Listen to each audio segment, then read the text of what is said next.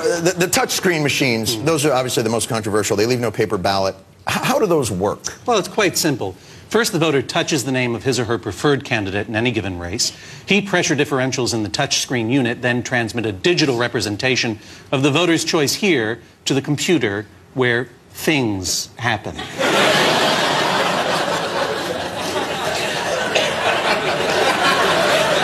Uh, and, and when you say things, what, what, what kind of things? Oh, nobody knows. These, these machines are built by private companies which count our votes using secret proprietary software. We don't have a right to know what goes on inside those.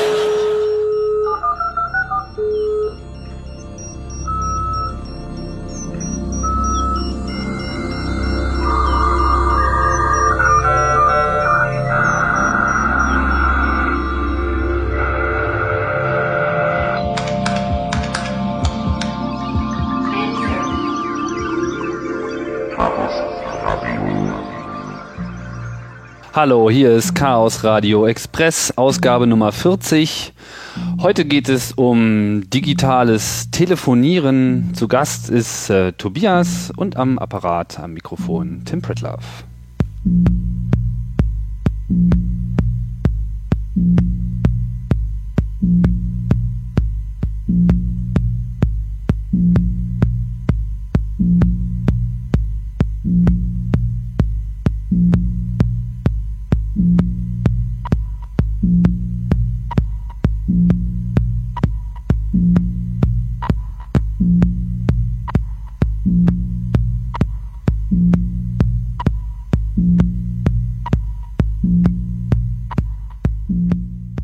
Hier ist äh, Chaos Radio Express wieder zurück und ich sag Hallo zu Tobias. Hallo Tim.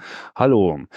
Ja, äh, wir haben eine Weile gebraucht, bis wir uns zu der Sendung hier mal äh, zusammengerauft haben, haben auch einige Zeit verbracht, hier nochmal ähm, darüber zu reden, worüber wir denn eigentlich reden wollen. Und ähm, das Thema, ähm, was ich im Visier habe, ist ein bisschen Aufklärung zu betreiben im Abkürzungswald der heutigen Telefontechnik. Es hat sich eine ganze Menge getan, insbesondere seit Einführung der Mobiltelefonie und dann wiederum seitdem das Internet dazu gestoßen ist und genau. Highspeed-Daten äh, immer ein größeres Thema werden. Und mittlerweile äh, habe auch ich so ein Abkürzungsoverflow, da spielen noch nicht mal TLAs und ETLAs Stars eine große Rolle. Jetzt wird's alles schon fünfbuchstabig und keiner blickt mehr durch. Das merkt man auch, wenn man in so Telefonläden reinrennt und so mal so halbwegs qualifizierte Fragen stellen möchte.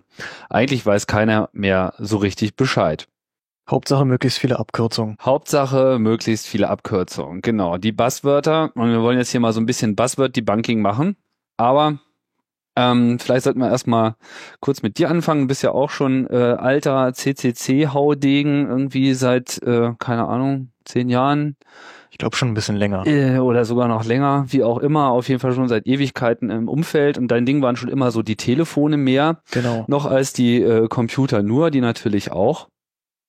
Und nun ist ja die ganze Telefonwelt äh, auch immer so eine eigene Abteilung gewesen. So, ne? Was vor allem gerade als es noch mit Internet alles in den Kinderschuhen war, war ja eigentlich das Telefonnetz wirklich ein weltweites und teilweise auch schon digitales äh, Netzwerk, was viele Leute so nie gesehen haben. Genau. Telefon, das ist immer für viele Leute so ein Hörer und da spricht man halt rein und das funktioniert einfach was ja auch schon eine ganze Menge aussagt über das Telefonnetz. Das hat halt einfach so funktioniert. Das kann man ja vom Internet nicht unbedingt immer äh, behaupten.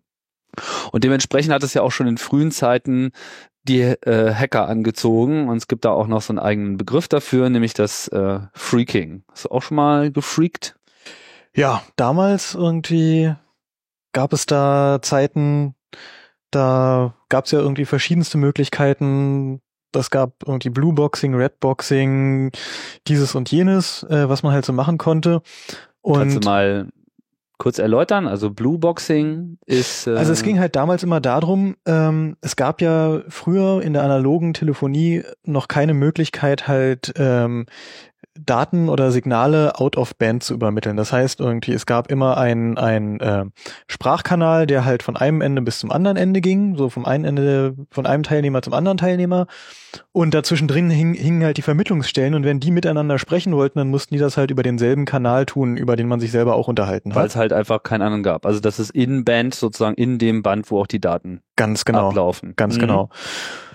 Ja, und ähm, das, das Freaking bestand halt damals darin, auf verschiedene Art und Weise dem Computer am anderen Ende irgendwie weiß zu machen, man wäre halt irgendwie selber eine Vermittlungsstelle, eine Telefonzelle, dies, das, jenes. Also Blueboxing zum Beispiel war halt, dass man, ähm, dass man der Vermittlungsstelle, also ganz simpel gesagt, dass man einer Vermittlungsstelle mitgeteilt hat, man habe jetzt aufgelegt, und man sei eine andere Vermittlungsstelle irgendwie der Teilnehmer habe aufgelegt und man möge jetzt die Leitung neu belegen und ähm, möchte halt woanders hin telefonieren und ähm, das wurde halt immer immer noch zu dem Tarif abgerechnet der Nummer, die man ursprünglich gewählt hat auf seinem Telefon. Was dann, wenn das halt irgendwie eine 0800 oder ganz früher noch eine 0130 Nummer war, ähm, einfach mal kostenlos war. Das ist das Blueboxing. Das ist Blueboxing, ganz genau. So, das ist jetzt halt in den letzten Jahren ähm, bisschen uninteressanter geworden, weil ähm, telefonieren kostet ja kaum noch was heutzutage. So, man kann irgendwie, wenn man sich irgendwelche Call-by-Call-Provider raussucht, in die letzten Winkel der Welt für irgendwie 1, noch was Cent die Minute telefonieren. Ich meine, okay, die Qualität ist dann nicht so besonders, aber das war sie beim Blueboxen manchmal auch nicht. Oder man benutzt halt gleich irgendwie Skype oder irgendwelche anderen VoIP-Provider, wo es dann meistens irgendwie noch weniger oder gar nichts kostet. So, und deshalb ist das halt einfach nicht mehr so interessant. Also Aber ich, damals war der Hack-Value doch schon ganz enorm. Unbedingt. Also damals war halt irgendwie das die deutsche Bundespost Telekom, äh, über die man halt telefoniert hat und das waren halt enorme Tarife, insbesondere wenn man halt mal irgendwie ein bisschen aus der Stadt raus telefoniert hat. Heutzutage haben wir die Situation, dass äh, Ferngespräche, auch wenn man sie irgendwie so übers normale Telefon führt, halt häufig billiger sind als Ortsgespräche sogar. Mhm. Ähm, es war halt damals ganz anders und es war einfach mal richtig teuer, irgendwo anders hin zu telefonieren. Ja, ich kann mich da auch noch gut dran erinnern. Also diese ganze Hackerei, ich meine, das, das schon, schon diese, dieses Bluebox-Szenario sagt ja eine ganze Menge aus. Also man hat irgendwie A äh, redet mit B und dazwischen dann sind dann jeweils äh, zwei oder mehr Vermittlungsstellen. Genau. So, und wenn dann irgendwie A anfängt mit der mit Vermittlungsstelle da drüben zu reden, merkt die gar nicht, dass es nicht die, die andere Vermittlungsstelle ist, die spricht, sondern eben der Endteilnehmer. Genau, weil, weil die Vermittlungsstelle vom Teilnehmer B hat halt bloß diese eine Leitung und alles, was an Tönen diese Leitung runterkommt, das äh, muss sie halt so interpretieren, dass es halt von der ihr gegenüberstehenden Vermittlungsstelle kommt. Wenn jetzt irgendwie das nicht die Vermittlungsstelle A, sondern der Teilnehmer A, also noch von weiter dahinter ist, das kann die halt nicht unterscheiden. So, es wurden dann halt später irgendwie Filter eingebaut in die Vermittlungsstellen, um halt dem Einhalt zu gebieten und das entwickelte sich dann irgendwie zu so einem äh, Katz und Maus Spielchen. ja, ganz genau. Irgendwie so, weil die Vermittlungsstellen mussten natürlich auch tolerant sein, weil wenn sie immer nur ganz exakt die Frequenzen der Töne irgendwie erkannt hätten, ich meine, früher die alten Kabel irgendwie oder sogar Satellitenverbindungen, das hat dann halt mal gerauscht zwischendrin und so, dann hätte es halt häufig nicht funktioniert, also hatten die halt eine Toleranz eingebaut, so, dann musste man halt an den Frequenzen ein bisschen rumdrehen und dann, dann, wurden auch am Filter vorbei. Genau, und dann wurden die Filter halt wieder irgendwie auch noch tol toleranter eingestellt, was dann irgendwie mal dazu führte, dass ein paar Tage lang irgendwie zwischen Europa und den USA kein einziges Fax verschickt werden konnte, weil, weil die Filter das irgendwie mitgekriegt haben und die Leitung immer unterbrochen haben, wenn man versucht hat, einen Fax zu verschicken. Ja, aber es ist ganz interessant, weil äh, das ganze Telefonnetz basierte im Prinzip auf, auf Kooperation und man ging auch immer generell davon aus, dass gegenüber niemand Böses da war. Nicht? Also man, man hat Ganz genau, nur also- Features eingebaut, so wo jeder das Richtige getan hat. Tele hat- Telefon war ja früher irgendwie so eine hoheitliche Aufgabe, das waren halt Staatsmonopole und dementsprechend die Staaten untereinander haben sich halt vertraut und das war halt so ein geschlossenes Netz. Ich meine, das war ja beim Internet früher auch mal so, nicht? Also ich meine, dieser ganze Security waren äh, Virenscanner, verschlüsselte Verbindungen, dies, das, jenes, das ist ja erst irgendwie nötig geworden, seit das halt irgendwie jeder benutzt. Früher hat sich da ja auch jeder vertrau äh, vertraut. Man Mhm. konnte einfach Telnet-Verbindungen auf irgendwelche Rechner machen, das war Mhm. schon okay. Mhm. So, und genauso war es halt beim, beim äh, Telefonnetz. Ich meine, die, die eigentlichen Benutzer wurden zwar irgendwie klein gehalten, aber die, die Betreiber der Server sozusagen, also der, der Vermittlungsstellen der Netze, die haben sich halt untereinander vertraut. Ja, und auch, ähm, auch, auch, dem, auch dem Kunden wurde vertraut. Ich erinnere mich noch an so ein, so ein Feature, das ging in den 80er Jahren ganz gut. Äh, wenn nämlich ein Telekom-Techniker zu einem nach Hause kam, um neue Telefonleitung anzulegen, dann musste er ja diese Leitung auch mal ausprobieren. Und dazu musste er dann wählen. Aber er sollte dann möglichst nicht äh, schon mal Gebühren auf das bereits laufende Konto aufwerfen. Also gab es eine Möglichkeit für ihn kostenlos zu telefonieren, indem er halt die Fernrufnummer gewählt hat, also mit Vorwahl. Und anstatt der Null, die ja damals noch zehn Impulse waren, beim, bei der Impulswahl, ähm, hat man dann halt einfach elf Impulse gemacht. Und ich hatte auch so diesen äh, Effekt so als irgendwie junger Freak und habe dann irgendwie elfmal einfach mit der Hand auf dem auf der Telefongabel rumgeklackert und danach nochmal weitergewählt und auf einmal war die ganz normale Verbindung da und hat später irgendwie nichts gekostet. Also das war auch so Sachen, die sie dann später natürlich alle eingebaut haben und es gab dann auch so eine so ein, eine ja eine eine grundsätzliche Entwicklung weg vom alten analogen Netz zunächst einmal auf den großen Wegen und dann eben zunehmend auch bis zum äh, Endkunden bis ähm, bis wir eben jetzt dahin gekommen sind, wo wir jetzt sind, wo eigentlich fast alles digital ist. Mhm, genau. Ähm, was war denn da der erste Schritt? Das war, glaube ich, dieses SS7-Signalisierungssystem auf den Fernverkehrswegen, oder? Ja, genau. Also es ging auf verschiedenen Wegen los irgendwie. Also es gab dann natürlich, gab es halt den Bedarf irgendwie diese, ähm, das war vorher halt äh, C5 oder CCITT 5 äh, dieses System, von dem ich halt eben sprach, äh, sowas mit den Tönen kommuniziert hat. Da gab es verschiedenste Ausprägungen von und auch noch ältere Varianten, zum Beispiel C4 und so natürlich, wie sowas halt immer so ist. Und dann gab es halt irgendwann die Möglichkeit, dass es halt einfach mal Rechner gab, die schnell genug waren, dass man das Ganze digitalisieren konnte und dass man halt ähm, Out-of-Band-Signaling machen konnte und ähm, ja, genau. Und das war halt, war halt so einer der ersten äh, äh Schritte in die Richtung und es wurde ähm, ähm, ja, also es ging halt irgendwie langsam los, erstmal so in den, in den äh, westlichen äh, äh, Staaten irgendwie. Ähm, heute ist es eigentlich in der ganzen Welt, ähm, ist SS7 verbreitet. Es gibt in Afrika immer noch und ich glaube auch irgendwo Südamerika und so weiter und natürlich, keine Ahnung, äh, Nordkorea wird auch kein SS7 haben gibt's, gibt's halt immer noch Staaten, die halt alte irgendwie mhm. äh, alte C5 oder noch ältere Systeme betreiben, aber allein schon, weil sie die haben billig aufkaufen. Können. Ganz genau, ganz genau. Und die funktionieren ja auch mhm. und so. Und äh, aber im Prinzip ist heutzutage SS7 einfach der weltweite Standard. Und damit haben wir Out-of-Band-Signaling, das heißt die eigentliche Signalisierung, sprich so dass das Protokoll-Sprech, was die Systeme miteinander machen, sowas wie Hallo, hier ist ein Anrufer und seine Telefonnummer ist und bla bla bla, das läuft unabhängig von dem eigentlichen Sprachkanal, was ganz ja auch genau. ganz sinnvoll ist. Zunächst einmal war das natürlich eine Erleichterung, weil man eben nicht mehr so viel mit äh, analogen Frequenzen und Tönen, die da äh, gesprochen werden mussten, tun musste.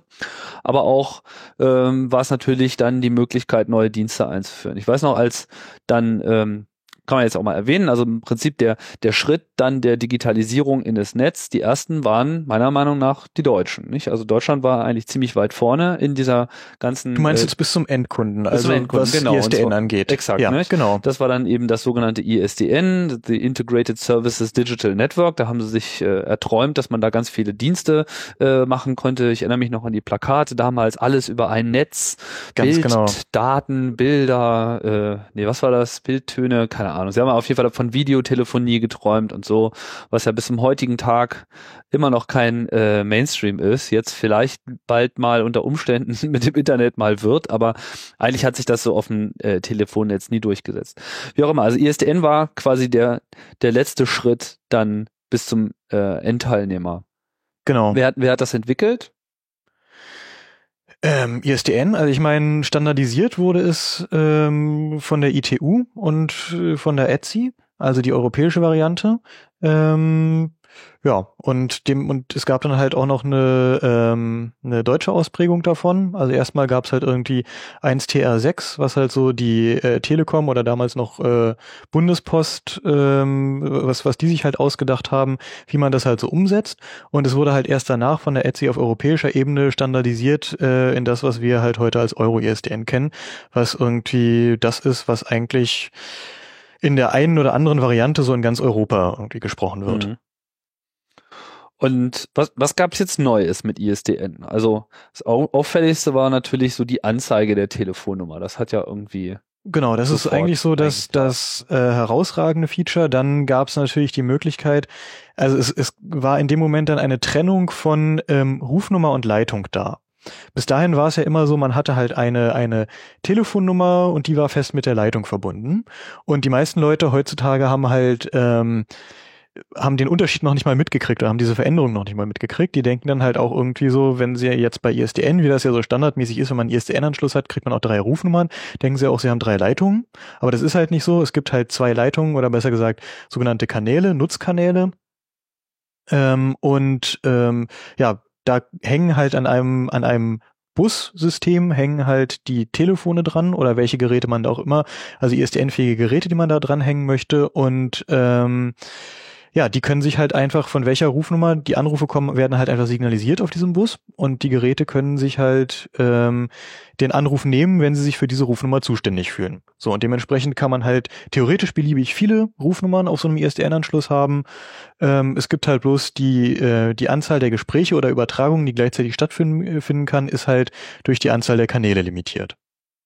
Was ja mein, also meiner Meinung nach hat die, die Telekom damals ja echt, echt geschlafen. Die sind irgendwie jahrelang ähm, immer auf diesem Videotelefonie und neue Dienste-Ding rumgeritten, was eigentlich keinen interessiert hat.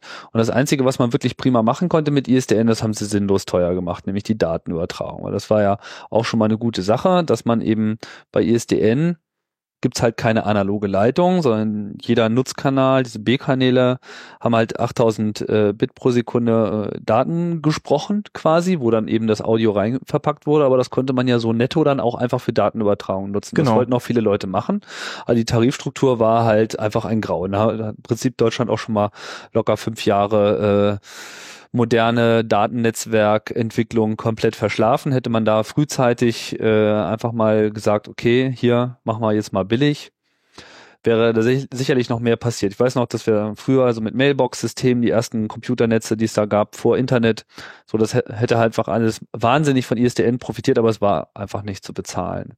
Teilweise gab es ja solche Lücken im System, wo man auch mal billiger Daten übertragen konnte. Ja, naja, wobei halt irgendwie, also ich meine, es war ja auch nicht teurer als, äh, als analoge Telefonie oder analoge Datenübertragung. Also ich meine, okay, die Grundgebühr war heftig äh, bei ISDN, so das, äh, das war, eine- war eine ordentliche aber Strafgebühr. es war schneller zumindest. Ne? Genau, es war schneller und es war halt auch nicht, ich meine, es war ja nur die Alternative, entweder du überträgst deine Daten jetzt via ISDN oder äh, analog und ISDN war schneller zu, zumindest was die Gesprächsgebühren anging, die gleichen, zu den gleichen Kosten. Genau.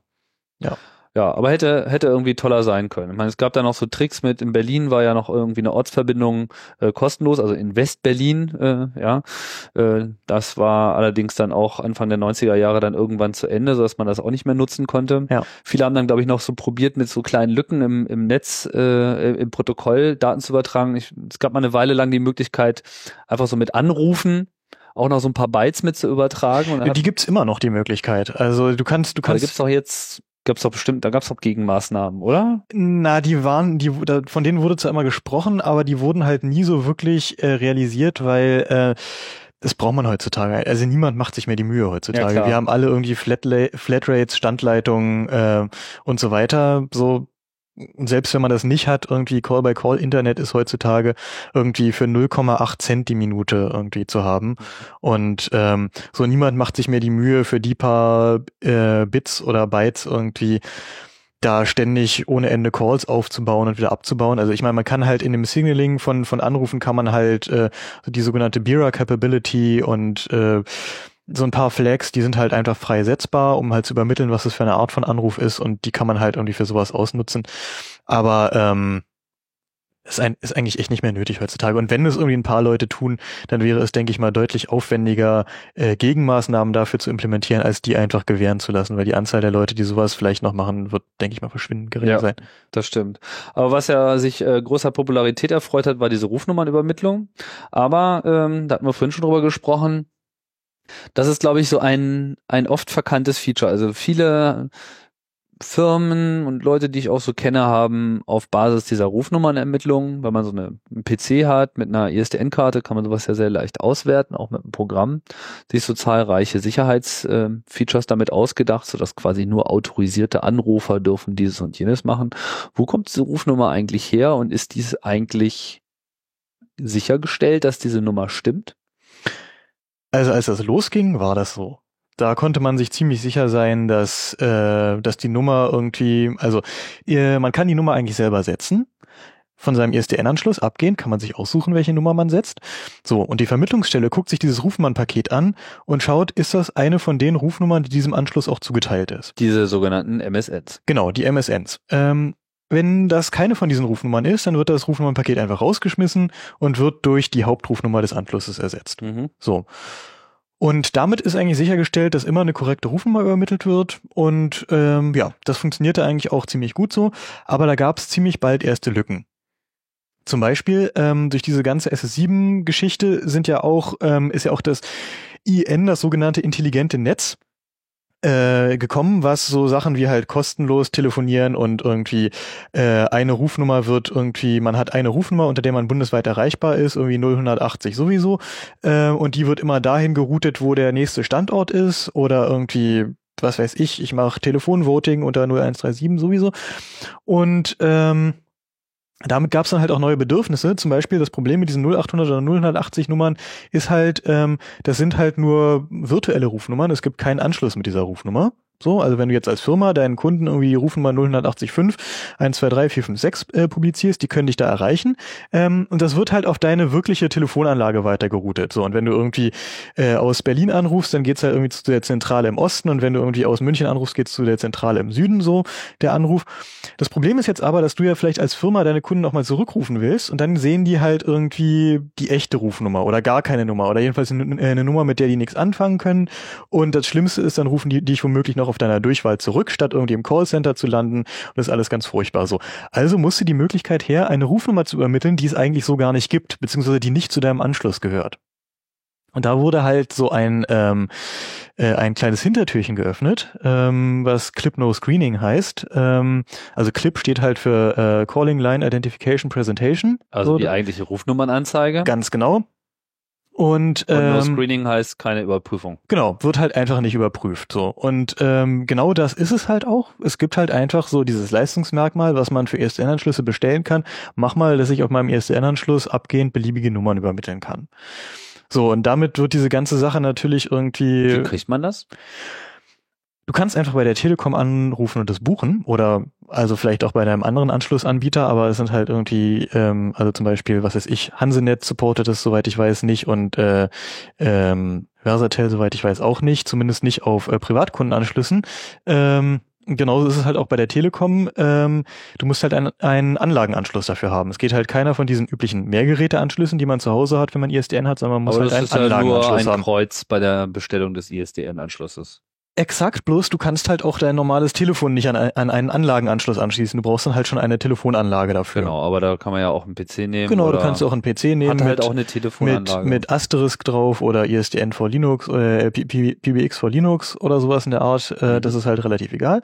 Und dann hast du da deinen Anlagenanschluss, ähm, der halt noch den schönen Vorteil hat, dass er durchwahlfähig ist. Das heißt, du hast halt nicht irgendwie so ein paar einzelne Nummern, sondern du hast halt so eine Stammnummer und dahinter hast du halt beliebig viele Durchwahlziffern. Mehr oder weniger beliebig, das hängt auch vom Anbieter ab. Und ähm, genau, und da kannst du halt einfach zur Telekom gehen und sagen, ich hätte da jetzt gerne Clip No Screening und das kostet halt beim äh, beim S0, also beim Zwei-Kanal, bei der Zwei-Kanal-Variante kostet das, glaube ich, ein Zehner im Monat. So, und dann kannst du halt beliebige abgehende Nummern übermitteln. Der einzige Drawback sozusagen ist, dass ähm, deine echte Nummer immer noch in einem zweiten Paket mit übermittelt wird. So, ah, genau. immer. Immer. Okay. Genau. Das kannst du auch nicht so einfach abschalten. Ähm, die Aber Frage, die schaut sich normalerweise gar keiner an.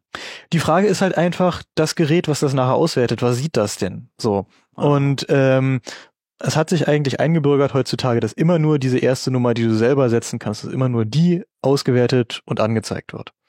Ah, okay. Also So, es gibt halt so ein paar ISDN ein Sicherheitsfeature darüber implementieren möchte, sollte zumindest das mit Equipment tun, was in der Lage ist, diese eigentliche Rufnummer auszuwerten. Ganz genau, die, die ganz genau. angezeigt werden. Ähm, Mhm. Genau, so sieht's aus. Und es gibt halt, also die in der Rufnummer ist halt auch noch gesetzt, dass es irgendwie, da steht halt auch noch drin, diese Rufnummer ist halt irgendwie ähm, user provided und wurde nicht nicht verifiziert. Das steht drin in dem Rufnummernpaket. Das heißt, wenn man sich das näher anguckt, dann findet man schon raus, dass das irgendwie nicht die echte ist.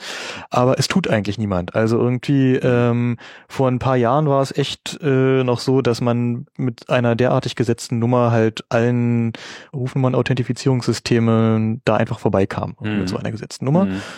Das hat sich jetzt inzwischen ein bisschen geändert und es ist halt auch so, dass, wie gesagt, es gibt also diese, so zum Beispiel Mailboxen von Mobilfunkprovidern oder so, die reagieren auch schon eine ganze Weile jetzt nicht mehr auf solche Nummern.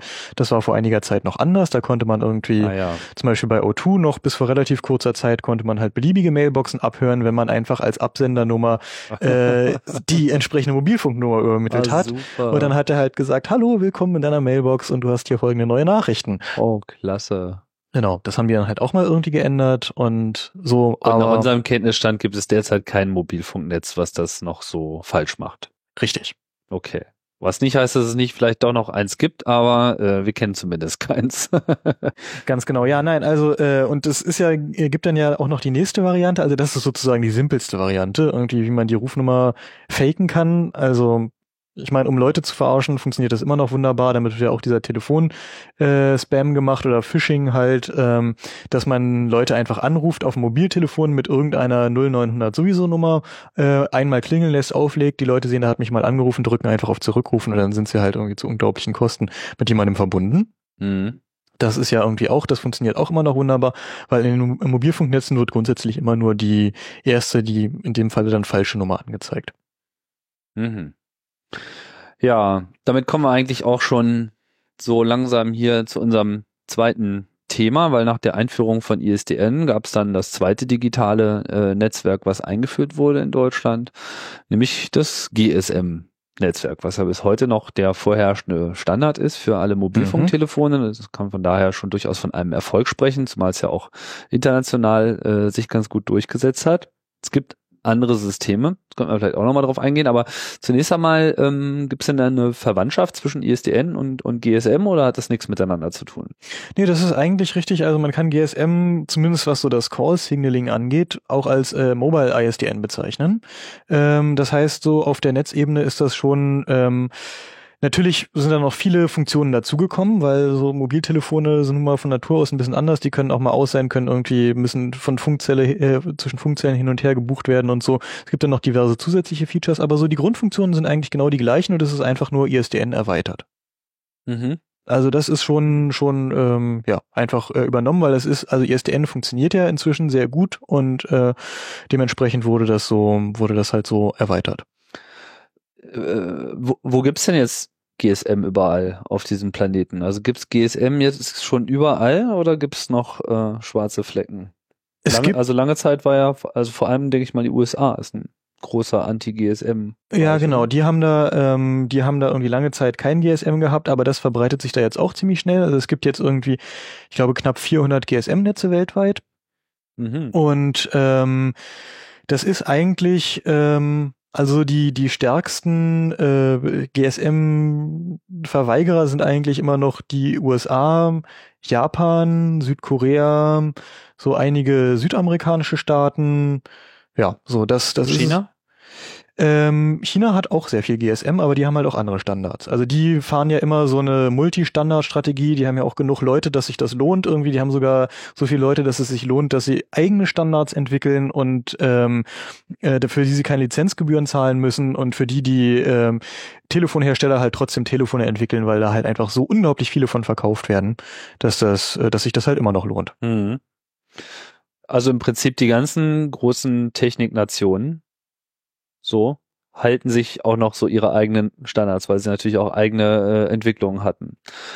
Jetzt ähm, ja, was jetzt ist es so, also GSM ist ja ursprünglich auch nur zum Telefonieren mal erdacht worden oder glaubst du, dass schon von Anfang an auch die Datenkommunikation da eine große Rolle gespielt hat? Naja, also da es ja eigentlich, wie gesagt, also vom Signaling her ein, ein, ähm, ein ISDN-Ableger ist, ähm, war da Datenübertragung auf jeden Fall mit eingeplant. So, und zwar einmal halt ähm, so ganz normale Datencalls. Also so wie man beim ISDN halt auch Datenanrufe machen kann, kann man halt in den, ähm, in GSM-Netzen halt auch Datenanrufe machen, die dann halt auch ins Festnetz übergehen können. Das Und- heißt, ein GSM-Datencall auf der einen Seite initiiert, kommt auf der anderen Seite wie ein ISDN-Datencall an. Ja, oder, umgekehrt. oder, oder wie ein Modem-Call. Das kann man halt setzen. Ah, kann Ja. sogar auf Modem umgesetzt werden. Genau, dann wird irgendwie in der Vermittlungsstelle oder beim ähm, äh, wo auch immer, wo der Netzübergabepunkt ist, stehen dann halt irgendwie so Modem-Racks und die wandeln das dann halt von digital nach analog um. Genau, so und dann halt die andere, jetzt, die jetzt andere. sind wir schon in, jetzt sind wir schon in, in den Land der neuen Abkürzungen, ne? Äh, das ist doch jetzt das, was man CSD nennt. Genau, das ist ähm, Cir- Circuit Switched Data. Ähm, Okay, also leitungsvermittelte Datengeschichte. Genau, genau. Ja. Mhm. Ja, genau. Und äh, so die andere Möglichkeit, was halt auch eine Form der Datenübertragung ist, was ursprünglich mal so als so eine Art, äh, nicht Gag, aber sowas, was halt überhaupt gar keine richtige Bedeutung äh, äh, beigemessen wurde am Anfang, war halt die SMS. Das ist ja auch Datenübertragung, das äh, wenn auch in sehr beschränkter Art und Weise und funktioniert halt ähm, so zwischen GSM-Terminals wunderbar und also zwischen GSM-Telefonen. Hatte aber am Anfang keiner implementiert. Wenn ich mich richtig dran erinnere, die ersten Netze, D1 und so. Ja, die, die sind da erst ein bisschen später ne? mit irgendwie. Ich glaube auch die Telefone. Genau, also die äh, ersten konnten dann irgendwie nur SMS empfangen, so und ja, genau. Ich meine, was hat das auch schon für Nutzen? Irgendwie 160 Zeichen zwischen Wer will, zwei wer Leuten. will schon Texte austauschen? ja, genau. Wenn Und das auf dieser kleinen kann, oder? Auf dieser kleinen Tastatur schreiben, das macht doch kein Mensch. Nein, nein, nein. Ich kann Ja. mir auch nicht vorstellen, dass es überhaupt irgendwie interessant ist. Ja, genau. Und ich meine, warum sollten die Operator das auch implementieren? Das bringt ja auch gar kein Geld für die. Und ich sag dir was, ich glaube, der Grund, warum die auf den Film gekommen sind, dass SMS doch eine tolle Sache sein kann, das ist äh, wahrscheinlich der CCC. Denn bei uns in Berlin, du warst ja mit dabei, wurde dieses Projekt äh, eGate gestartet, damals als E Plus, als dritter Mobilfunkprovider mit auf den Markt kam, waren sie die ersten, die SMS tatsächlich mit im Paket hatten und siehe da, sie haben es kostenlos gemacht, weil sie dachten, Naja, also SMS wurde da auch schon von den anderen Netzbetreibern angeboten. aber sie Ah, haben es dann Aber kostenlos sie waren gemacht. die einzigen, die es halt kostenlos gemacht Weil haben. sie dachten, benutzt ja eh keiner, schmeißen wir einfach mal kostenlos mit drauf. Ich glaube, die hatten gar keine Möglichkeit, das überhaupt abzurechnen. wenn Ich das, äh, oder? Das so? weiß ich nicht genau, aber jedenfalls, äh, sie haben es halt kostenlos gemacht und das als zusätzlichen Punkt, weil es ging da gerade so ein bisschen los, dass die Leute halt irgendwie festgestellt haben, hey, das ist ja vielleicht mal ganz lustig, so eine Textnachricht hin und her zu schreiben. Und äh, ähm, D1 und D2 waren halt gut positioniert und waren halt die großen Netze und E Plus startete halt als kleines Netz und brauchte halt äh, Alleinstellungsmerkmale. Und die haben natürlich auch jüngere Leute äh, angesprochen und ja, dachten sich halt irgendwie so, das können wir da mal irgendwie mit dazu packen. Und so, und jetzt, jetzt erklär doch nochmal, wie dieses E-Gate funktioniert und was das gemacht hat. Na, irgendwie, wir hatten da damals die Idee, dass es doch eigentlich eine tolle Sache wäre, wenn man jetzt irgendwie immer dieses Telefon in der Tasche hat, wenn man ähm, mal, welche Zeit sind wir jetzt? 95? 94. 94. okay. 94. Wenn man, wenn man halt ähm, zum Beispiel jedes Mal, wenn man eine Mail kriegt, ähm, wenn da zumindest irgendwie das äh, der Absender und das Subject immer auf dem Telefondisplay Damals erscheinen ging würde. das ja doch, da gab es keinen Spam. Genau, da gab's halt keinen Spam, da konnte man das halt einfach so machen irgendwie so. Ähm, und ähm, ja, und dann dacht, äh, dachte man halt drüber nach, irgendwie so Sachen zu machen. Zum Beispiel wäre es ja auch cool, dass man halt SMS an mehrere gleichzeitig schicken kann, dass es halt so Chatgruppen gibt, ja. So. Mhm. Und ähm, ja, und dann war halt irgendwie, gab es damals von, äh, von Nokia irgendwie ganz neu so PCMCIA-Karten, äh, PC-Card, wie das ja heute heißt, so für den Laptop eigentlich, die man halt in den Rechner stecken konnte und auf der anderen Seite mit dem Telefon verbinden konnte. Und darüber konnte man, das war halt eigentlich so für Datenübertragung gedacht, dass man halt irgendwie toll Internet mit seinem Laptop machen konnte, wenn man unterwegs war. Aber man konnte damit auch SMS man konnte verschicken damit halt auch SMS verschicken. und empfangen. Genau, so. Und dann, äh, ja, äh, entstand da halt das, äh, das sogenannte E-Gate damals. Und ähm, Was super kostenlos war und Genau, das- sich wie ein wildes Feuer über Berlin verbreitet hat. ganz genau, ganz genau. Dauerte irgendwie nicht lange. Ich erinnere mich noch ganz gut daran, wo schon so die ersten Blitzer Infodienste darüber gestartet Ja, vor allen Dingen, vor allen Dingen irgendwie Controletti-Service irgendwie so, der einem gesagt hat, wo jetzt gerade irgendwie, wenn man mit der, mit der BVG fuhr, wenn man mit der Bahn fuhr irgendwie, der einem sagte, wo jetzt gerade kontrolliert wurde, auf welcher Linie und so weiter. Dann sehr beliebt war halt irgendwie der News-Service, der einem einfach immer irgendwie, ähm, ich weiß nicht genau, Heise-Ticker war das, glaube ich, auch schon am Anfang. Ja, nee, nee, nee, am Anfang nicht. Am Anfang gab's halt erstmal so einen, so einen ganz normalen irgendwie Nachrichtenservice, der einem einfach immer äh, die Schlag, die aktuellen Schlagzeilen aufs Telefon geschickt hat. Da hat Ja, man aber wo kamen die denn her? es gab da damals aus unklarer Quelle so ein DPA-Feed. Und äh, da wurde halt einfach, da, da wurden halt einfach irgendwie die Überschriften, äh, wenn sie höher als Kategorie sowieso eingestuft waren, also wenn man, wenn man das zu niedrig angesetzt hätte, hätte man irgendwie alle irgendwie 20 Sekunden SMS gekriegt, aber so hat man halt irgendwie vier oder fünf SMS am Tag gekriegt und war halt immer auf dem Laufenden. Ich meine, heutzutage ist man das irgendwie sowieso ständig, aber damals war das halt irgendwie noch eine echt tolle Sache. Was hatte das Ding dann für einen Durchsatz gemacht? Also es, äh, ja, Naja, also das, das wuchs halt relativ schnell. Am Anfang war es, war es halt ein Telefon mit einer Karte an einem Laptop. Irgendwie später war es dann halt irgendwie ähm, äh, drei Telefone mit drei Karten halt an einem PC, wo, wo halt extra irgendwo äh, so von Flower Power Enterprises geschossen so ein billig PCMCIe-Adapter auf ISA irgendwie in den PC irgendwie geschraubt war. Und ähm, das hat dann halt, also in den Spitzenzeiten hat es, glaube ich, so 8000 SMS Durchsatz am Tag gemacht. Von, ich glaube, am Ende so um die 600 Usern, die es waren. Und das war dann schon aber ein ganz signifikanter Teil, der überhaupt in E Plus. Ja, also der, der Witz, der, der? Witz war halt, ähm, das war halt, es gab zwei SMSCs bei äh, E+. Es gab halt einmal das normal, also SMSC, Entschuldigung, ist das äh, äh, Short Message äh, Service Center, also sozusagen der Rechner, der Server, der halt die SMS hin und her schickt irgendwie, der die entgegennimmt und sie an den Empfänger weiterleitet. Und da gab's halt zwei bei E+, einmal das normale und das war halt irgendwie relativ, also heutzutage ist SMS ja ziemlich zuverlässig, aber das war halt ganz schön langsam irgendwie, weil alle da ihre SMS drüber verschickt haben. Und dann gab's halt noch das Anrufbeantworter SMSC, worüber halt die Anrufbeantworter-Nachrichten verschickt wurden. Aber das hatten die nicht gesperrt, das konnte man halt auch einfach benutzen, wenn man das halt eingetragen hat. Und dementsprechend hat das eGate halt über das Anrufbeantworter SMSC die Nachrichten verschickt. Und das waren halt so 8000 Stück am Tag.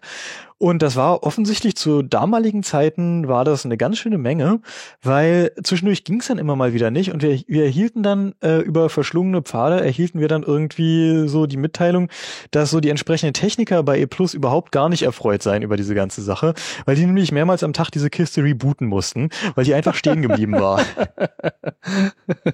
Also im Prinzip war das ja der erste wirkliche Härtetest für das äh, E-Plus-System. Und wahrscheinlich, ich habe mal gehört, stimmt das, dass irgendwie 80 Prozent des SMS-Traffics zeitweise von diesem E-Gate erzeugt wurde? Ich, ich weiß es nicht, ich kann es nicht bestätigen, aber es war jedenfalls, es, es hat jedenfalls offensichtlich ein, ein, einen äh, so großen Impact irgendwie da gemacht bei E Plus, dass dann halt irgendwie sie irgendwann gesagt haben, hey, wir schlagen zwei Fliegen mit einer Klappe, wir tarifieren jetzt einfach die SMS, da verdienen wir tierisch viel Kohle und außerdem sind diese Nervbacken da weg.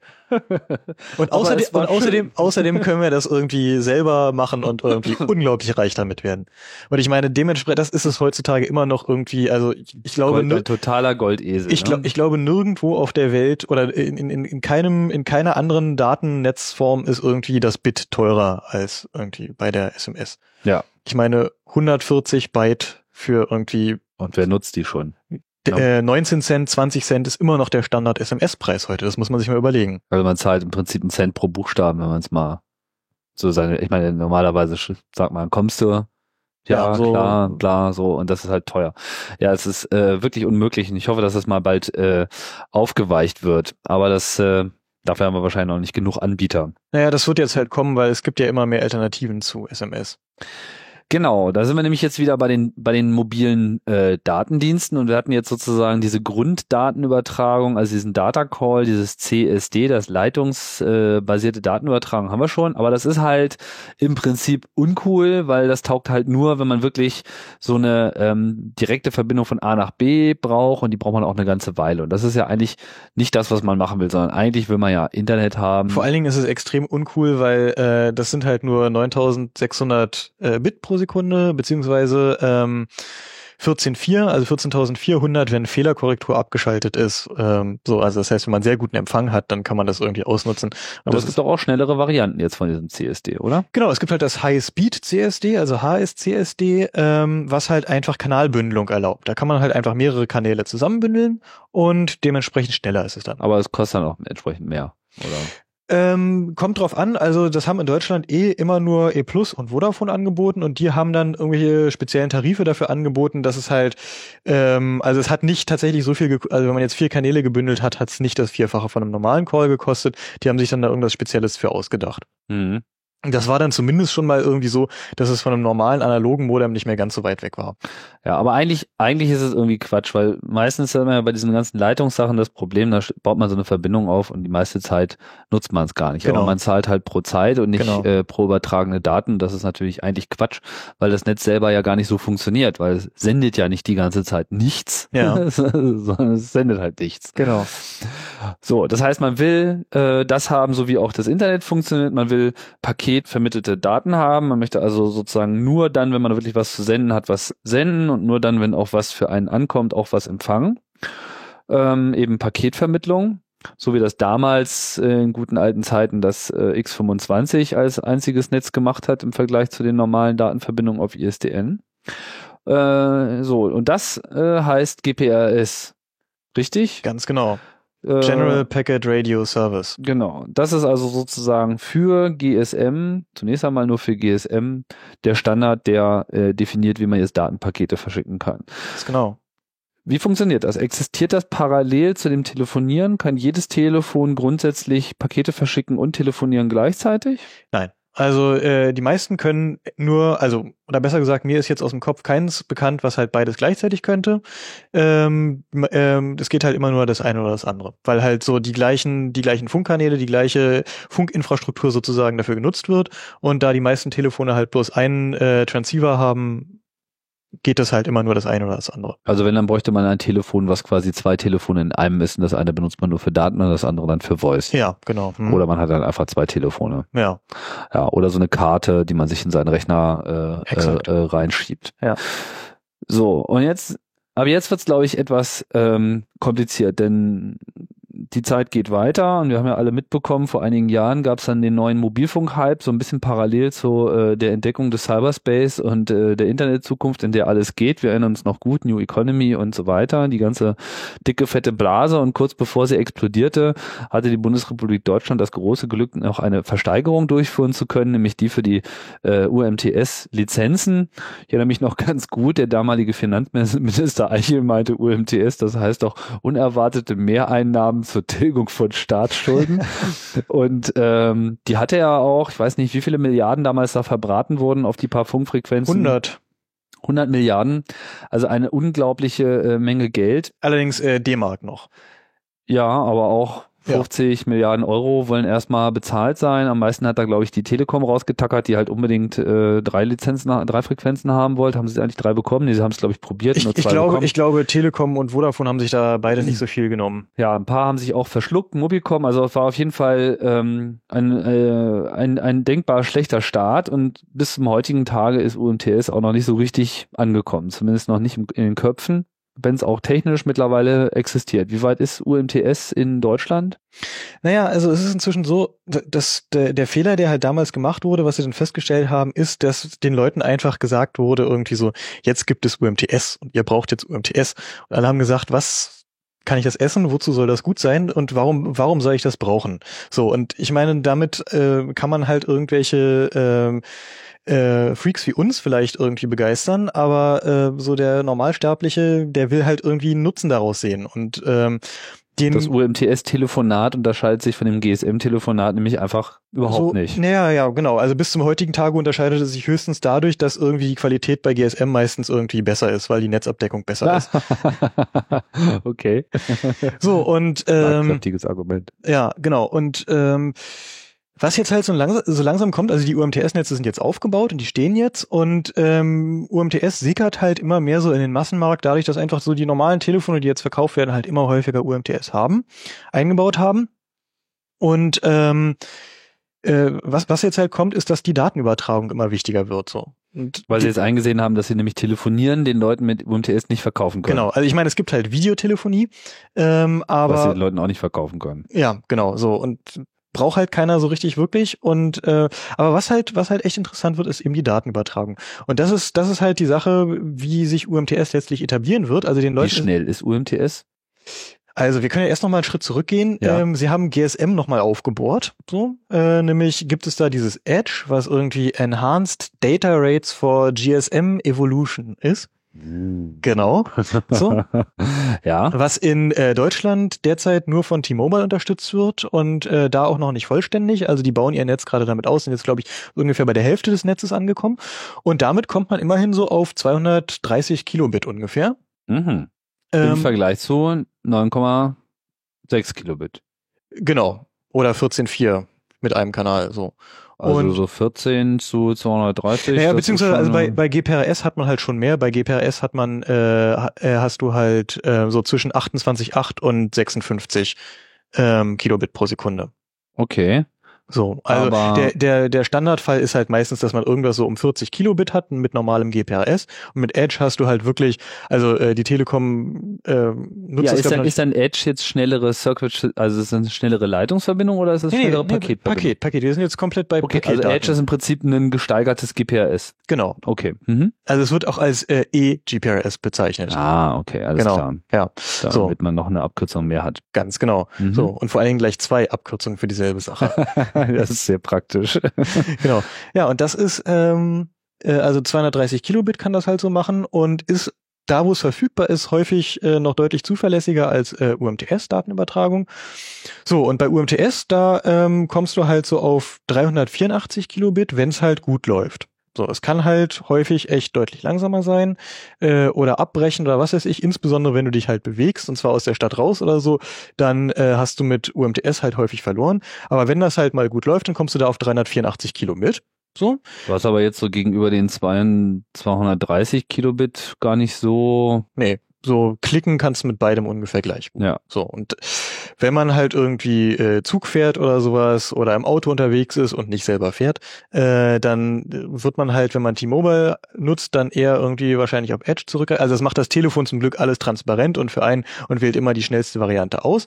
So, ähm, ähm, damit man halt äh, sich da nicht noch drum kümmern muss. Aber Edge ist da halt eigentlich die bessere Variante, so weil GSM halt einfach besser ausgebaut ist und äh, und besser getestet und das funktioniert halt einfach.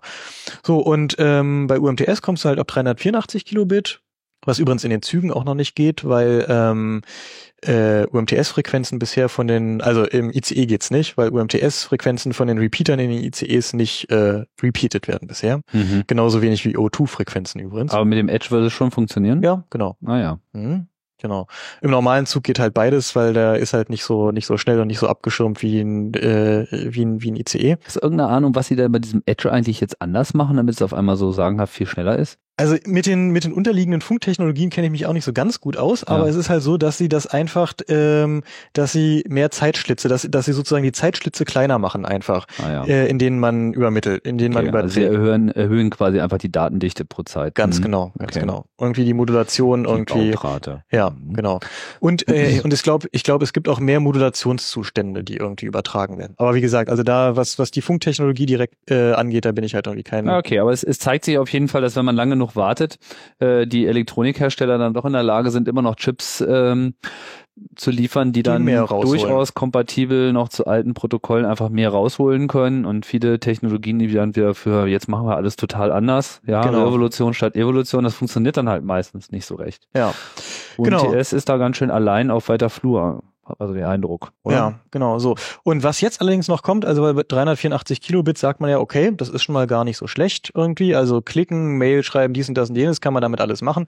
Das alte Problem, was es irgendwie schon vom ganz normalen GPRS her bleibt, nämlich, dass man eine unglaublich miese Latenz hat. Also es einfach tierisch lange dauert, wenn man jetzt zum Beispiel irgendwo online, irgendwo eingeloggt ist, irgendwo mit jemandem chattet, direkt online, wenn man auf die Taste drückt, bis das irgendwie beim anderen ankommt, das dauert einfach unglaublich lange. Ähm, das bleibt bestehen, so, das ist halt immer noch so äh, vorhanden, ist zwar etwas geringer, aber so richtig snappy ist das halt immer noch nicht alles. Mhm. So, und was es jetzt halt noch gibt, ähm, ist dann halt HSDPA, was äh, High Speed Downlink Packet Access ist. Aha. Genau. Was die ganze Sache halt nochmal schneller macht, was halt UMTS nochmal schneller macht.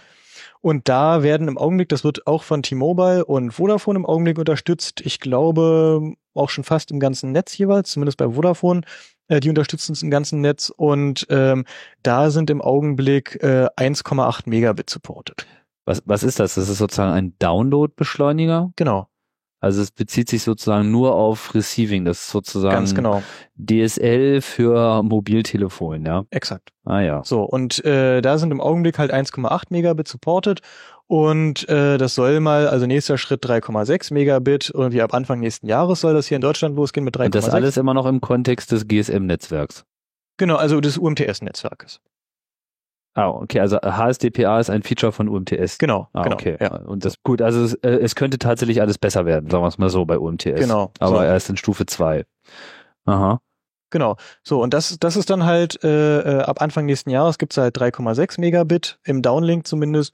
Und das ist ja dann inzwischen schon so, wie man das halt zu Hause Also viele haben halt auch keine schnellere DSL-Leitung zu Hause. Ja, das stimmt. Das ist, äh, klingt dann durchaus äh, attraktiv. Die Frage ist halt nur, wie ist da die äh, Preisgestaltung? Was ich ja noch sehr unerfreulich finde, dass es äh, die geringe Bereitschaft ähm, zu ordentlichen Tarifen gibt, glaube ich, nur einen einzigen wirklichen Flatrate-Anbieter derzeit. Genau, das- das, ist äh, Base, dieser Ja, und E Plus. Also ist ja beides E Plus, aber ist, genau, ja, okay, also aus stimmt. der E Plus Gruppe sozusagen gibt es halt eine echte Exakt. Flatrate. genau. So, Mhm. äh, aber die bieten halt nur sozusagen normales UMTS in Anführungszeichen an, also mit maximal 384 Kilobit. Mhm. Und man muss halt auch sagen, E Plus gehört halt nicht zu den äh, äh, Netzanbietern mit der mit der besten Netzabdeckung.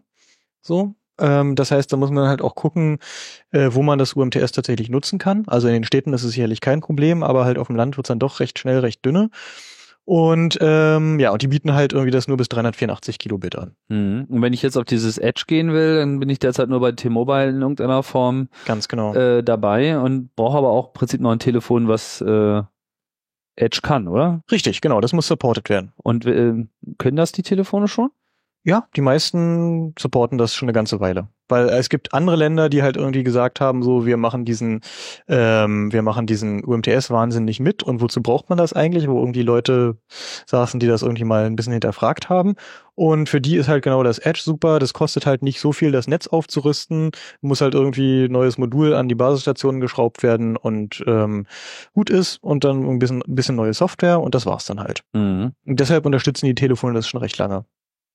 Verstehe. So, das heißt, so richtig für den äh, Datenreisenden von heute äh, gibt's eigentlich so richtig beruhigende, äh, tolle Tarife nicht. Also es gibt natürlich Naja. so verschiedene Flatrates, so mit bis zu einem bestimmten Genau, es gibt halt diese, diesen, diesen tollen Begriff, Flat oder sowas. genau, diesen tollen Begriff der Fair Flat, ähm, was halt einfach bedeutet, du hast ein äh, bestimmtes Übertragungsvolumen, was du im Monat ausnutzen kannst. Und wenn du da mal einen Monat drüber kommst, dann wird dir das nicht berechnet. So, und wenn du den zweiten Monat danach drüber kommst, wird's ja auch noch nicht äh, berechnet, aber wenn du im dritten Monat danach immer noch deutlich über diesem Datenübertragungsvolumen liegst, dann wird es, ab da wird es dir berechnet. So, das heißt also, was die, was die Netzbetreiber damit verhindern wollen, ist halt, dass du dein DSL ganz abschaffst und dir irgendwie alle Movies irgendwie direkt ähm, übers UMTS-Netz ziehst. Dafür gibt's dann DSL. Meine Genau. So, Ja. und ähm, äh, das ist halt, ähm, also bei T-Mobile und Vodafone gibt's halt diese Fairflats, die halt so einen 5 Gigabyte Tarif äh, beinhalten. Und ähm, ja, so, das äh, ist halt allerdings in der Tat immer noch ähm, äh, recht teuer. Also da äh, kommt man halt nicht so ganz billig bei weg. Was ist denn so deine Einschätzung? Also wird äh, UMTS sich äh, weiter durchsetzen? Wird es äh, ewig dauern? Wird es irgendwie mittelfristig schon wieder von dem übernächsten Standard äh, abgehängt werden? Ist da irgendwas in Sicht? Ich weiß, dass die Chinesen und Japaner, die haben ja auch eigene Genau, also die Chinesen machen halt immer eigene Standards, weil also inzwischen irgendwie, die machen halt, ähm, äh, UMTS gehört, ist ja ein WCDMA-Standard und die Chinesen machen halt irgendwie TDS-CDMA. Ähm, was, Wow. sie sich, was sie sich halt selber ausgedacht haben, ich glaube in Zusammenarbeit mit Siemens, wenn ich mich recht Wofür erinnere. steht das wie? CDMA? White. Also Wide äh, White ähm, Code Division Multiplex Multiplex Access. Access, genau. und dann entsprechend Time Division. Genau, TDMA ist halt GSM, GSM gehört, ist halt ein TDMA-Standard, genau. Also und- Time Division heißt im Prinzip, man hat so die Frequenz über die Zeit und dann hat man so feste Zeitslots und da wird dann irgendwas reingeführt. Und genau, und wie Das andere funktioniert äh, irgendwie anders. Ja, das andere ist, ich, also insbesondere wie WCDMA funktioniert, das ist irgendwie so Voodoo. Also ich, Das ist totale Frequenzfu mit Attacken. zumindest, zumindest für mich, äh, ich habe es mal versucht irgendwie zu verstehen, aber dafür verstehe ich irgendwie von Funk einfach zu wenig. Und äh, also das, es gibt ja auch beim WCDMA, also im UMTS gibt's ja diese sogenannten atmenden Zellen. Also die Mobilfunkzellen, äh, Zellen, die decken ja im GSM immer eine feste Größe ab. Also eine Basisstation strahlt halt so und so weit und ähm, da kann man das halt nutzen und ähm, gibt halt eine bestimmte Anzahl von Leuten, die irgendwie die zur Verfügung stehenden Kanäle nutzen können und dann ist die Zelle irgendwann voll und dann kann sie halt irgendwie keine weiteren Gespräche irgendwie vermitteln oder entgegennehmen. So, und beim äh, UMTS ist es halt lustigerweise so, je mehr Leute in einer Zelle sind und in dieser Zelle auch irgendwie telefonieren, desto kleiner wird einfach der Einzugsbereich der Zelle. Aha. Das genau. heißt? Aha. Das heißt genau das. Also äh, wenn jetzt irgendwie nur einer in der Zelle eingebucht ist, dann hat die Zelle einen unglaublich großen Radius und kann halt irgendwie noch ganz weit weg irgendwie kann man sich da noch einbuchen. Wenn sie jetzt aber schon irgendwie 30 Leute in der Zelle sind, dann wird der Radius, den die Zelle bedient, immer kleiner. Ah, Und das ist sozusagen nicht irgendwie, das wird dann nicht runtergeschraubt, sondern das ist sozusagen äh, technologieimmanent irgendwie, was dieses WCDMA angeht. Ähm, ich habe es nicht verstanden. okay, aber das heißt im Prinzip, ja gut, ich kann mir das schon ganz gut vorstellen, weil es äh, sicherlich auch was mit ähm, ja, variabler Sendeleistung zu tun hat, aber damit schafft man halt quasi eine Übernahme und kann unter Umständen die Überlastungsmomente besser ausgleichen, weil wenn da, was weiß ich, irgendwo eine Demo ist, ja, dann können zumindest noch umliegende Basisstationen dort auch noch einige bedienen, die bei den anderen vielleicht nicht mehr Wenn da dann we deutlich weniger Leute sind, ja. Wenn nicht überall Demo ist, ja. Ja. Also wenn die Revolution kommt, dann äh, ist wahrscheinlich sowieso nur Dann ist mit, mit jedem Standard schlecht. ja, Ganz genau, ja, also äh, also das sind ja so WCDMA und äh, äh, dieses OneX EVDO, was sie halt in Amiland haben, ähm, das sind ja 3G, Third Generation Mobilfunkstandards. IVDO, ja, das ist so ein auch ein Datendienstanbieter, ne? Das ist ein ein ja auch ein ein äh, äh, Standard für mobile Datenübertragung. Und nur für Datenübertragung. Die Ähm, machen genau. gar keine Telefonie. Ähm, richtig. Also äh, du kannst halt, ich meine, inzwischen es, es wird ja eh alles irgendwie Daten, es sind ja eh alles Daten in einer Form oder der anderen. Äh, aber OneX EVDO ist halt irgendwie, also DO steht halt für Data Optimized. Das ist halt irgendwie speziell halt zur Datenübertragung. Ja, also das, das, das kommt jetzt in zunehmendem Maße auf. Ich war auch gerade irgendwie in Dänemark, da gab es das auch, ich habe mir jetzt leider gerade nicht gemerkt, wie der Provider heißt, aber die bieten auch wohl äh, dänemarkweit sowas an. Da war dann irgendwie so eine kleine Basisstation, so von der Größe von so einer etwas aufgeblaseneren WLAN-Station. Die hat man halt irgendwo in den Raum gestellt und da kam dann irgendwie Internet rausgeputzelt. Und das ist auch gar nicht mal so langsam. Also es gibt schon auch jenseits von äh, UMTS da diverse Ansätze. Genau. Äh, IVDO, was du jetzt gerade erwähnt hast, habe ich auch gerade in Erinnerung, weil das war irgendwie so eins der wenigen Dateninfrastrukturen, die zum Beispiel letztes Jahr noch funktioniert haben, als New Orleans da von der Flut überrollt wurde. Auch die hatten dort äh, quasi ein Angebot und bevor da irgendwelche anderen Netze wieder am Start waren, gab's das. Aber in Deutschland gibt's eigentlich keine reinen Datenanbieter für mobil. Das ist im Prinzip ja alles so unter der Ägide von GSM und UMTS-Betreibern. Ähm, genau, richtig. Oder gibt's da irgendwas? Ähm, na, du kannst halt Data-Only-Karten haben. Das kannst du schon. Es gibt halt entsprechende Data-Only-Tarife, über die du halt nicht telefonieren kannst. Ja gut, aber es, es handelt sich dann halt, halt auch nach wie vor um UMTS oder um GSM-Netze. Genau, ja. Es gibt keinen Mhm. anderen Standard, keinen anderen Anbieter, der jetzt noch Data-Only macht ohne Telefonie. Richtig, richtig. Ah ja, okay. Wäre aber eigentlich mal ganz äh, cool. Ist das eigentlich auch reglementiert? Das ist im Prinzip nur über die Frequenz reglementiert, dass man einfach äh, keine Na, die, Standard, die Standards sind auch reglementiert. Also in, in Europa dürfen halt einfach nur GSM und äh, UMTS gemacht werden. So. Ah, aber es Und gibt auch diese freien Frequenzbereiche, die jetzt so WLAN und so weiter, Bluetooth auch benutzen, 2,4 Gigahertz, diese Sachen, Ja, klar. Ich meine, die könnte man doch eigentlich auch nutzen, um so ein eigenes Datennetz aufzubauen. Ja, könnte man machen. Aber hätte richtig, man aber- natürlich das Problem, dass einem jeder gleich wieder dazwischen funken kann. Ja, genau. Und außerdem, wie das halt so ist mit irgendwie, ich baue mal eben ein landesweites Datennetz auf. Mhm. Nicht? Also das macht man halt nicht mal eben so. Ein digitales Telefon, was wir noch vergessen haben, was auch so unwichtig nicht ist, das ist äh, der DECT-Standard, DECT, Genau. Der ja auch bei uns auf dem Kongress jedes Jahr mal wieder eine äh, große Rolle spielt, weil das quasi auf unserer Konferenz äh, der Inhouse-Telefonierstandard ist. Jeder kann mit seinem DECT-Telefon anmarschiert kommen und äh, kann sich irgendwie einbuchen und dann gibt's irgendwie kostenlos äh, Gateways auch nach draußen und nach drinnen. Das heißt, man ist unter einer Nummer für jeden erreichbar.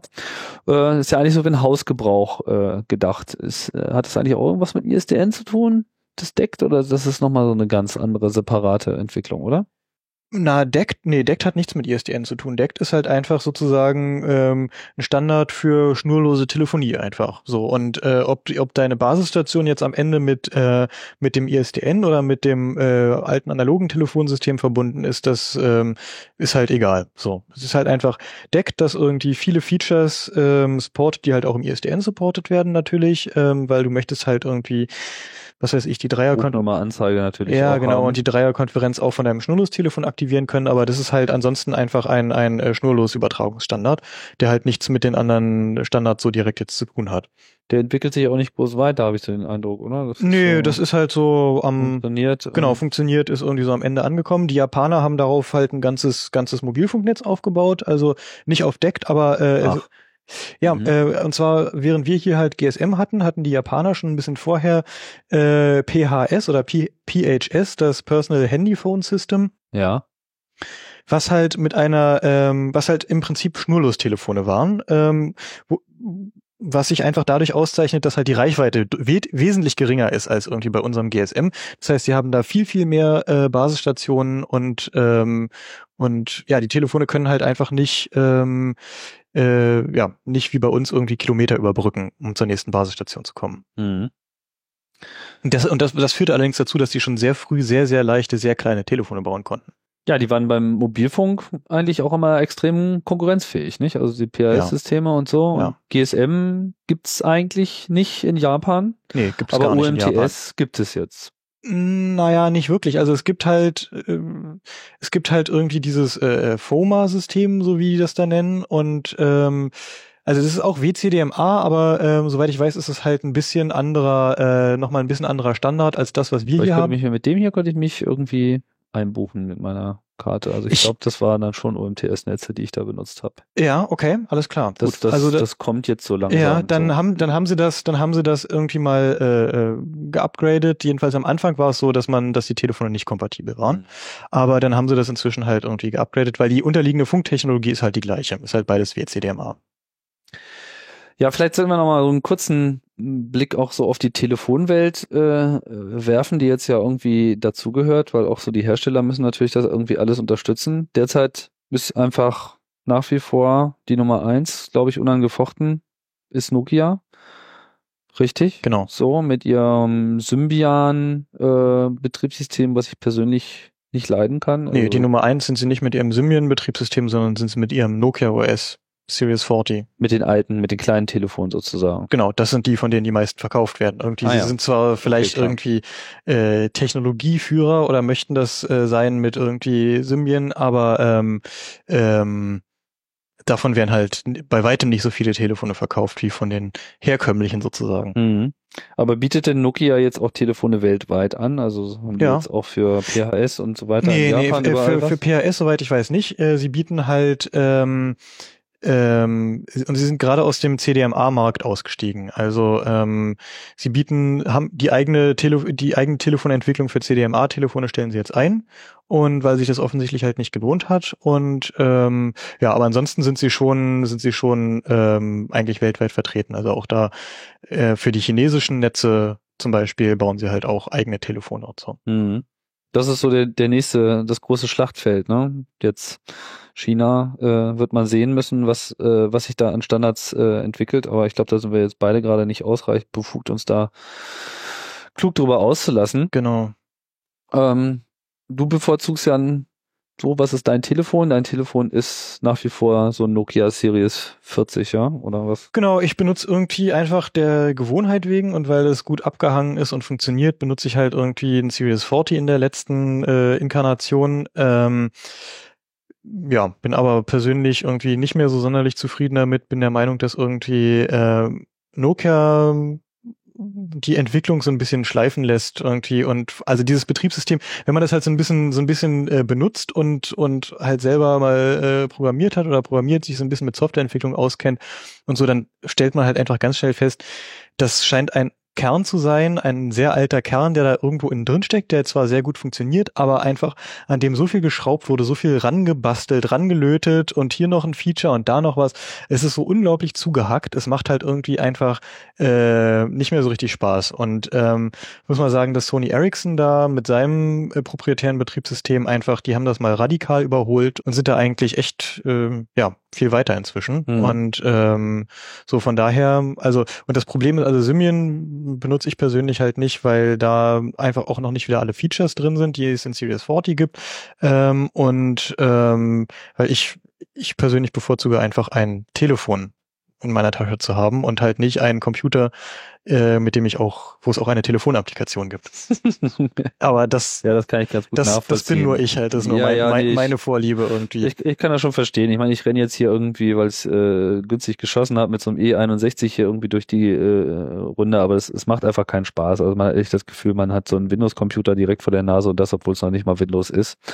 Ähm, vor kurzem mal, hat mir mal jemand irgendwie auch noch so ein Windows Windows Mobile, Mobile ja. unter die Nase gehalten und ich, und ich war erschreckt, dass man also die, Komple die Komplexität und kom also äh, Undurchschaubarkeit, was äh, Symbian schon eigentlich wunderbar vormacht, noch ins Unendliche steigern kann. Das ist also da noch viel mit Tausenden von Kontextmenüs. Ich will jetzt gar nicht erst anfangen, dann rege ich mich total auf. Auf jeden Fall, da ist noch eine ganze Menge zu holen für äh, kluge Hersteller. Ich denke auch, wir haben es jetzt alles ganz gut äh, eingepackt.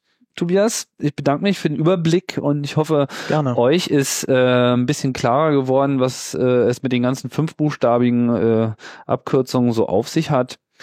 Das war Chaos Radio Express, die 40. Ausgabe und es soll auch nicht die letzte bleiben. Jetzt muss man mal gucken. In der nächsten Zeit steht der Kongress an, da ist eine Menge zu tun. Ich werde zusehen, dass ich auch vom Kongress noch ein bisschen was äh, berichten kann. Ansonsten, ich höre immer gerne euer Feedback. Äh, schickt uns einfach E-Mail chaosradio.ccc.de oder schaut mal auf unserer Webseite auch nach den Feedback-Telefonnummern, wie ihr möchtet. Ähm, bin auch für Vorschläge, für Themenvorschläge immer zu haben. Ansonsten, wie gehabt, Chaos Radio einmal im Monat, immer am Ende des Jahres auf Fritz und natürlich auch als Podcast beim äh, der auf derselben Webseite unter chaosradio.ccc.de. Gut, und das äh, war's jetzt hier aus äh, dem mobilen Podcastland. Ich sag Tschüss. Tschüss. Tschüss. Danke, Tobias, und äh, ja, bis bald.